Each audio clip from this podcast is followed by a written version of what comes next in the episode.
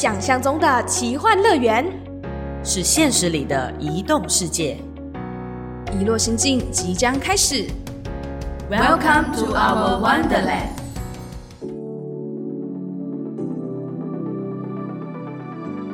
Hello，欢迎收听《一落心境》，我是主持人豆腐。我是主持人小植。哇，接下来呢，在两周就是我们的除夕过年了，你有很兴奋吗？哎，我不是觉得很兴奋，我只是想问说，你大扫除了吗？因为我们录音时间大概在一月下旬，快准备迎接新年了，所以请问你大扫除了吗？还没？难道你已经大扫除了吗？当我问这个的时候，你们听听看，我仔细听一下我的声音，是不是有一点就是默默的哀伤？一想到说，Oh no，it's time for 大扫除、断舍离。哎，但其实是好事哦，好事。总是一年要一个断舍离的时候嘛。我知道我们附近的邻居已经有人开始大扫除了，然后包括我阿妈住在我家隔壁而已，然后她就会问说：“啊，你们什么时候要开始大扫除？”我就说：“还没啦，还没。”就是一个仪式感，我觉得就是过年的，就是除旧迎新嘛。讲到仪式感这件事情，我发现在过年的时候好像蛮多的，不管是在十一住行，尤其吃方面会很多很多的食物，不管是我们上一集说到的零嘴啊、年饼啊，都有很多很多的寓意。所以今天我们又想要来。把这个寓意的其中一个东西要放大来，特别跟大家聊。先让我来无奖真答的问一下豆腐说：“请问，当你听到‘嘿啊’、‘步步高升啊’这些词的时候，你大概会想得到遇到什么样的食物的时候，代表着这样子的寓意啊？听到‘步步高升’，相信大家心中已经有出现了一个食物，肯定是年糕啊！怎么会想不到这个东西？只要有糕，就会有步步高升嘛。对，没错。哎，先说说年糕给我的感觉，就是它就是一个很黏，然后很甜的。东西，如果说要排行榜，你知道吗？就是呃，新年最害怕面对或者最不太爱的食物排行榜，我觉得年糕对我来讲是假，对，不能多吃的。我可以接受年糕，就像我们一开始那个深井，它就是在倒很多很多的糖，有那个面粉在倒东西的那个声音嘛。我其实可以接受年糕的甜味，我也很喜欢。可是，嗯，因为它要从我家除夕吃到年尾，就是可能即便年都过完了，我还在吃，这一点让我比较没有办法接受。啊，就是就是很腻，你就会想到说，Oh no，又是年糕，Oh no，又是年糕这个东西。好，回到我们刚刚听到的那个声景啦，很多的新朋友或旧朋友可能还不太认识我们的，看到我们这个主题有兴趣就点进来的呢。其实我们的节目呢，这一次是透过台马 On Air，我们两边随着节气不同的主题，然后我们去跟大家分享说我们的一些所见所闻，我们的一些无感的感受。那透过声音这个哎放大了某一个细节的声音的时候，你会听听看，哎有所不同。像我们一开场的时候给大家听到一个。斯啪倒的声音，这声音呢，其实呢就是年糕制作的其中一个工序，就是你要把很多的糖倒进面团里面的那个声音，我们就复刻了给大家，特别有录到来跟大家分享。所以讲到年糕呢，呃，步步高升，再来就是它很多糖，很甜很甜，所以呢，它绝对是我的排行榜害怕的食物。可是呢，害怕归害怕，但你又很爱吃，就是当它有不同的料理做法会出来，或者是你就是很久没吃，突然吃到的时候，你会觉得那个甜味跟那个米的那个那么的好吃，这么的搭，对不对？哎、欸，其实你知道这边教大家一句小台语，过年都会讲说吃年糕，那我们会讲它是低贵嘛，所以我们都会说假滴滴喝桂泥，就是吃甜甜的好过年这样子。哦、好，我们这一集呢，其实会带大家用不同的声音去了解说年糕的制作啊，或者是年糕的故事。我们在发想跟企划的过程当中呢，我们脑中就一直在搜寻说，哎、欸，在小芝身边呢、啊，到底有没有朋友是在做年糕的，或者阿姨有在做年糕？那就认识到了一个在槟城年轻朋友在做年糕。哦、你会好奇说，哎，为什么他是年轻的朋友呢？因为我们这一次认识到的，呃，我们说年糕制作的老板，他叫智勇，就是智勇双全的智勇，智勇双全的智勇。嘿，他就是非常年轻的二十多岁的年轻人。那经营了一家就是传统年饼店，叫做万利饼家，那就位于槟城。槟城就是呃属于马来西亚西马的北马，就是在很北边最上面一点点的、嗯、旅行热门景点的壁画打卡的景点、啊啊。对对对对对，姐弟共骑那边啊，这样子讲的话。就比较熟悉了。OK，好，那志勇呢经营了呃万利饼家，他其实是接手了父亲的生意，所以属于是二代接手传统行业的。那他们家呢其实是以传统年糕制作起家的，在志勇接手了以后呢，就扩展成了还有了年饼批发的生意。哦，哇，他事业有成哎！天哪，对对对，特别感谢志勇的家人，还有志勇本人，很热情的跟我们分享了很多年糕的制作的故事啊，然后还有流程，让我这个甜点小白真的是重新认识了一下年糕制作的这个历程。哎，说到这个，因为其实我知道在大马这边，华人有很多不同的祖籍嘛，所以其实你们在制作各种不管是料理还是甜点，都会有不同的做法。那我们今天介绍这一家在槟城的万利饼家。我非常的好奇，因为小池一直跟我说，他觉得大马的年糕啊、年饼啊什么都很香、很好吃。那小池有没有带一些什么样子的礼物来给我收听，跟我们的听众一起分享的呢？因为实体的东西有可能没办法直接，就是我只能就是隔空传声、传声景给大家。所以呢，待会呢，请大家仔细的打开耳朵的听一下，说我们要跟大家分享的年糕制作的那个工序。先听，我们待会再来细细的聊。然后当中呢，也会有志勇。的声音会在空中出现哦。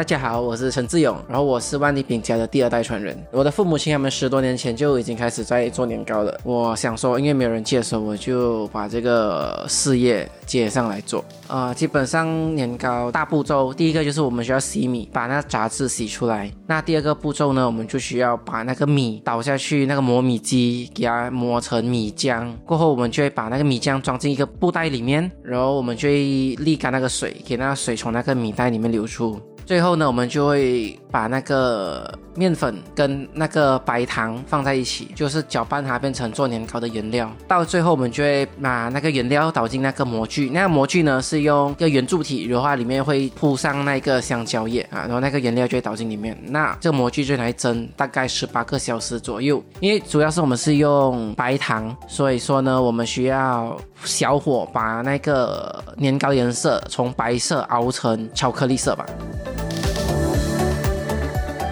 哇，刚刚听完了志勇介绍这个大马的年糕制作流程，然后前面呢还有听到一些水的声音，这个可能要问人有在现场的小池，哎，带着这个水的声音是为什么？这个要回到哎，好久好久以前，就是那时候去采访的时候，我们其实在录这一段声音的时候是早上了，很早很早，大概六点半七点左右，阿姨们呢其实就要年糕制作的一开始了。大家刚刚听到的声音呢，有一些搅拌机的声音，咚咚咚咚咚，对不对？然后你再仔细听一下，它有一个咻咻咻噗的水，是这样吗？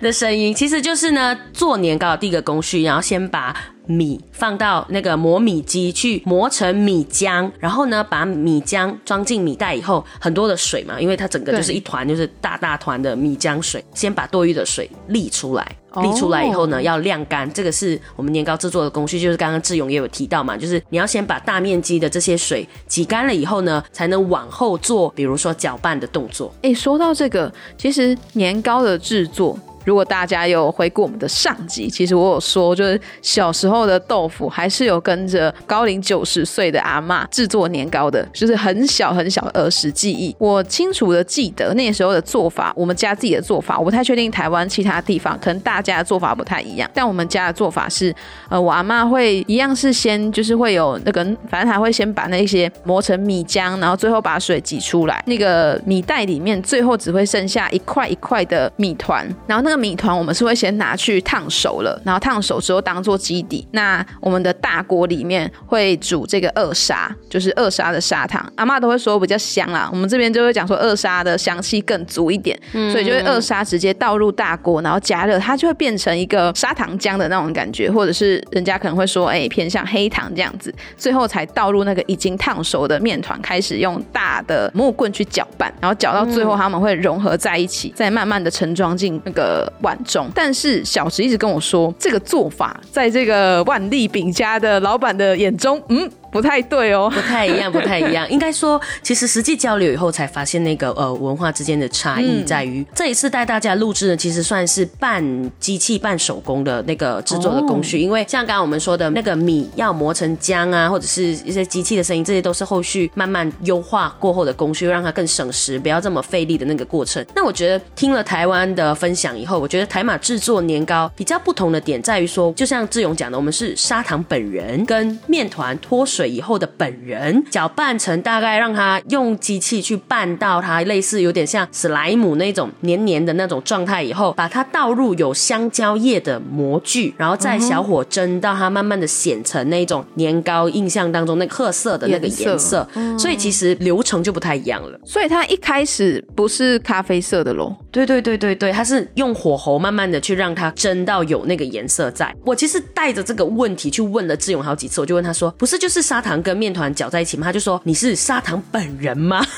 哦，他很 care 哦，砂糖本人吗？我是砂糖本人跟面团本人拌在一起变成史莱姆的状态。然后我们其实中间还发生一个很有趣的一个文化差异，对不对？豆腐，我们说面粉加糖，你是不是一直听不懂？就是刚刚如果大家听这种仔细听，你会发现其实志勇在讲说他会说，哎，就是最后面粉加糖。然后我听到那一段的时候，其实我有点小小的困惑，说，哎，面粉加糖，所以它是面粉还是它已经是成团的那个面团？那我就问了一下小直，小直就说，嗯，它应该是指面团没有错，但是这个要由小直来解释为什么会讲面粉加糖。其实豆腐每一次啊，我们在交流文化差异的时候，他都会问的很细，然后我就想说，我错过了什么，或我做错了什么吗？然后我就回头写，哎，原来我那个声音的音档在命名的时候，我也写面粉加糖。我想说怎么一回事？后来我再仔细回想一下，哦，原来是我们在讲的时候，我们是说那个面粉变成面团以后，加了糖搅拌以后呢，我们就缩短来讲，因为我们本来是面粉变成史莱姆状，我们会讲，嗯，就是那个面粉会变成 slime 的状态，就是志勇会这样子讲哦，然后我们就把它省略，就是面粉加糖以后，它就会就是变成一个一个水状的东西，再倒进那个模具，所以就是中间其实有缩短了，然后会想说哦，蛮有趣的哎，原来好像我们的对话其实不一定台湾朋友会马上 get 到，或者说其他的朋友会马上 get 到这样。对，所以如果你听到面粉加糖，那个是对的，那个是一个说法，但它实际上就这个以台湾话翻译有面团的意思。啊，真的是和这一次的交流里面有很多很多新的一些发现，包括我自己啦。其实因为马来西亚真的在华人里面有不同的籍贯，所以每个人的文化或语言的那个虽然大致很像，可是还是有很多细细的细节值得我们去探究。也就是说，生井之所以它有趣，就是因为我们去放大了我们的五感，去探索这当中的奥秘吧。所以接下来呢，又是生井 time。那其实呢，这个录制的过程 tempo 很长，因为我们早上我们刚刚说，我们把面团就是变成了米浆，要把那些米浆的米袋里面的水要沥干嘛，所以其实要一个半天的时间去让那个。米袋沥干水，所以我们下一个工序呢，其实是要在三点多四点，就是下午的时候才开始的。大家可能觉得这一集听起来好像很快，我们就是纯粹介绍一个流程的样子，没有，你想太多了。其实我要这边大大的就是敬佩一下小植，我们这一集的录制，小植从凌晨他就已经跟着伙伴开车到这个万利饼家，从凌晨各位凌晨 我们还在睡觉的时候，他已经驱车到了槟城这个地方，因为马来西亚的交通路程很长的。大概开了三个小时左右到了冰城，非常的长的那个那个路途。然后到了之后，大概六七点，饼家也开始在处理这个磨米啊等等的这些工序。但因为他们是半手工半机器，所以这中间还需要有等待的时间。因此，小时那一天是从凌晨，我我不太确定他实际上到底录到几点。但是这个过程当中，就让我们来听一下这个小时的成果结晶吧。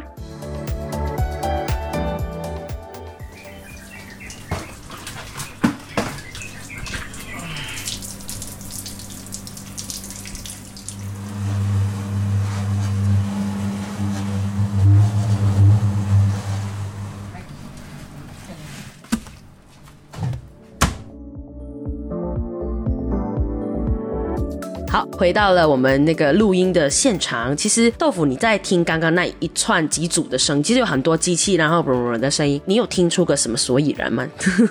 感觉在磨什么东西，就是铺平，好像是铺平什么东东的声音。之后最后一个棒的那个声音，然后我想说，哎，是是是发生什么事情？但我猜测可能是年糕好了。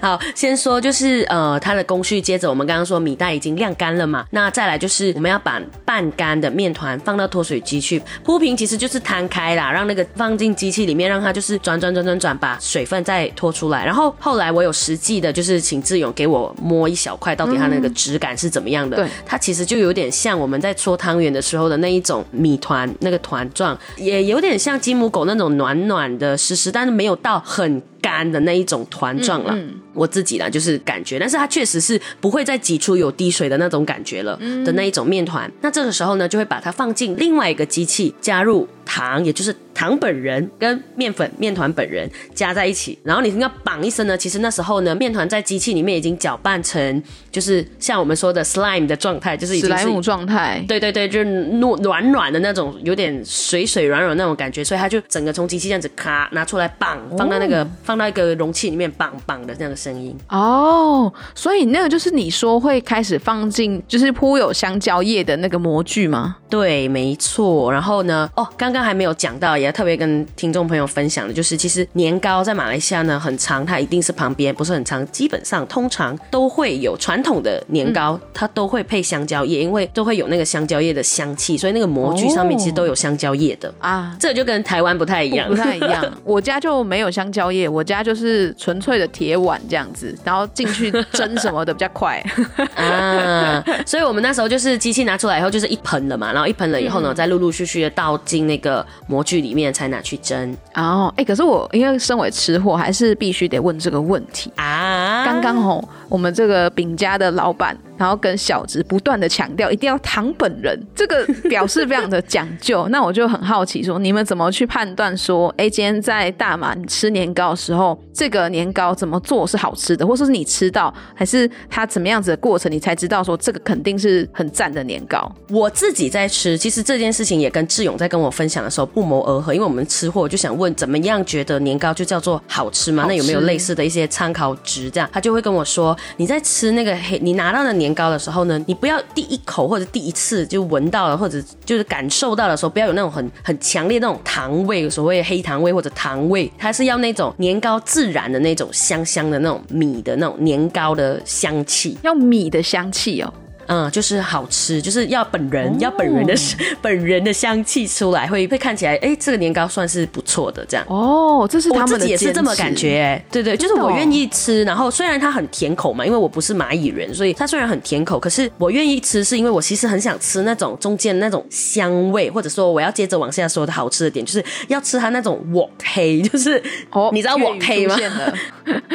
广东话就是你要吃到那种我黑的感觉，要怎么解释我黑给听？听众朋友知道了，马来西亚朋友应该很常知道。OK，这个我可以由那个台湾豆腐来翻译一下，就是大家可能会在书上看到“镬气”一个金字旁的“镬气”，就是指传统的那种大黑锅、那种大锅子，那个就叫镬。那在这个大锅子里面煮的东西，如果煮的好，它会有一个气味，或者是说你可以翻译成锅气啦，这样可能大家会比较听得懂。那他们就会俗称为“ 我黑”，我黑，就你要吃到那个年糕本人的我黑，你才会哎，这年糕真的好吃，然后。就是要吃要吃这样子哦，我们很多东西要觉得好吃都是这个问题，所以你只要跟马来西亚朋友交流很长，你会问，哎，这个炒饭有我黑吗？或者是这个炒面有我黑吗？这样哦，一定要有那个锅气就对了，没有那个锅气这个东西就不够香。这个时候要插播一个题外话，就是小直有一次吃早餐的一个笑话，就是那时候吃早餐看到铁板面，然后我就想象铁板面感觉就是很有我黑的东西，你懂吗？就是它就是应该是一种干炒大面，这样砰这样，应该是我就很期待，然后我就点了铁板面，结果呢，他来。来到铁板面，你们铁板面不是比较湿湿的吗？就是那个面条，然后加那个酱而已啊。对，蘑菇酱嘛。然后我整个瞬间失望，我说铁板上呢，铁板面。我说哦，原来铁板面是指在铁板上就是弄一下，而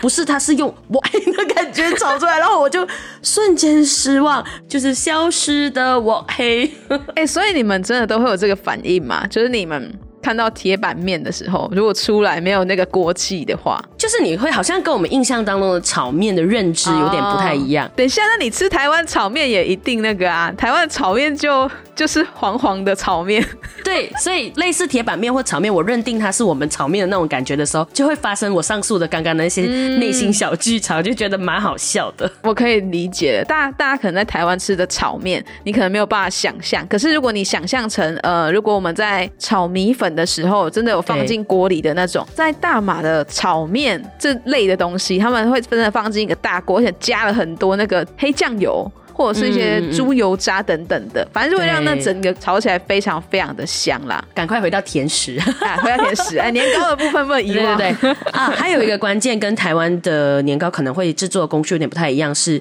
当我们辨认模具以后，就是慢火去蒸，就是十几个小时以上。那也要判定它好不好吃，其实也是跟火候的控制有没有关系，就是你的火候有没有控制好啊，或者是那个火有没有开太大，把它烤焦啦，或者什么等等的。然后再来就是你的蒸笼的锅盖有没有盖好。哦，接着呢，还有一个你说就是要怎么样让它就是整个工序顺利又完美的制作好的，还有一个很关键的点，嗯哼，是听说年糕很小气，所以你在制作它的时候要带有感恩的心、虔诚的心。那这个点是为什么呢？为什么它会影响到整个年糕制制作出来好不好吃或者完不完整，能不能变成一个年糕的关键在于年糕很小气是为什么呢？这一点呢，先留个伏笔。好，我们来听听看志勇对于年糕很小气的看法是什么。谈到做年糕的班当忌讳，呃，我们这边的人呢，他们做年糕的时候，他们就不会去那些比较不吉利的地方啊，因为他们觉得年糕很小气啊。因为如果你去那些不吉利的地方做出来年糕会不美啊，会影响到它的成品。那比如就是他们不会选择丧礼，不会去坟墓，就比较阴的地方，他们也不会去医院，他们可能也不会去。然后他们为了要让那个年糕的成品好呢，他们可能就会放艾草挂在那个蒸炉的盖子上面，因为他们艾草可以辟邪嘛。呃，我的印象最深刻就是我的父母他们去人家的葬礼回来时候，那年糕全部不能用完，就是差不多有六大桶的那个蒸炉，然后都不能用，差不多有整八十公斤的那个米啊，就全部不能用那完，然后他们就可能会跑去问神，讨一个什么平安符啊，还是什么这样子来敬他们自己的那种啊气场。我自己呢，刚开始的时候是一个科学派，我们绝不接受这种旁门歪道。可是过后呢，你会发现还是既存在就有它的道理啦，它有存在的必要啦，可以这样说啊。所以我现在是接受传统派了，我已经 被改变了啊，人生就是这样子。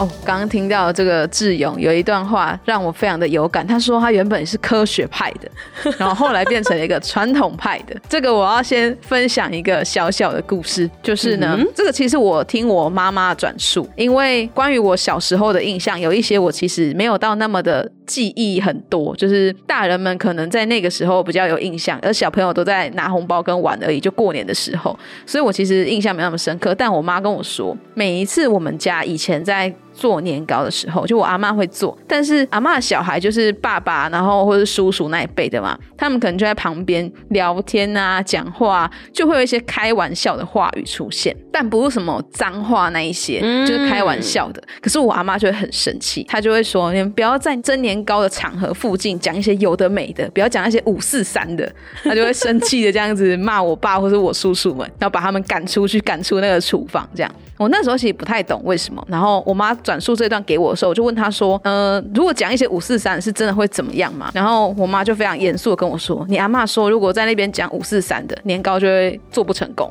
哦，对，一个传统派的，但身为科学派的我，其实不太相信的。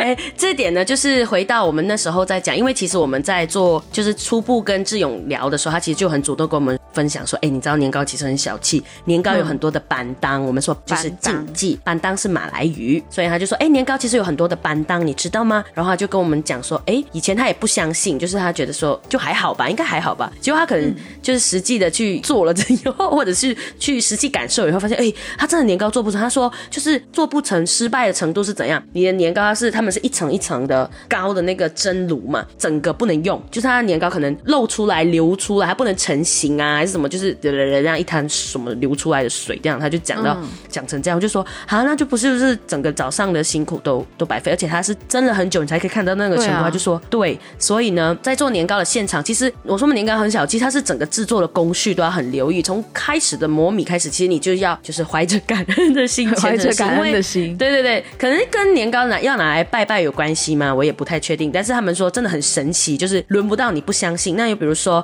他们用很多的方法去辟邪，比如说呢，就是在蒸笼上面放艾草哦，因为艾草有那种什么驱邪啊，那种那种的那个，这个照片呢，后续会在 IG 上面给大家看，因为呃很好笑的点是，那时候我们就我也很没有特别去看到说那个蒸笼上面其实挂了艾草，然后我就。看看看，然后聊到板当这件事，我就说，哎，所以你的蒸笼真的有艾草吗？我可以看一下吗？他就说，啊，你不是刚刚就看了，他一直就在后面吗？然 后我回头看，那个不是斑斓叶吗？然后 我就瞬间收获现场参与者的白眼。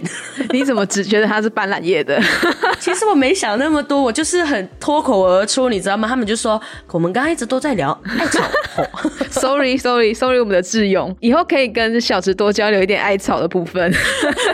对，就是就会觉得，哎呀，怎么那么有趣啦？就是听个禁忌的会这么的难忘，就觉得哎，一定要把这个故事来跟大家分享这样子。所以刚刚听到了那个志勇的不藏私，我说不藏私分享，声情并茂的说说他自己的那个经历，所以也特别在节目上面要感谢志勇，还有志勇的家人们，还有小伙伴们一起参与这个升景的录制。我们整个录制从六点半开始到下午的五点多，其实我们有提早离开，因为我们要开车的那个通勤的关系。那那后面还有倒入模具蒸个实际蒸十几个小时，那个又是另外一个故事了。这样子，所以我们把前面的很好几个比较重要的工序有特别收录下来跟大家做分享。最后的最后还要来加码一个怎么说，就是吃货必听。吃货必听，小 tips 就对了。嘿对，年糕到底有什么好吃的吃法？先问问豆腐，在台湾你们除了一般把它蒸熟以后直接这样子吃，还有什么吃法呢？嗯，我我先讲我自己家里的做法，嗯就是因为年糕太多了，那你单吃又很无聊，所以我们就会做那个粉浆，然后把年糕切成一块一块的或者条状，然后裹上粉浆之后拿下去高温油炸。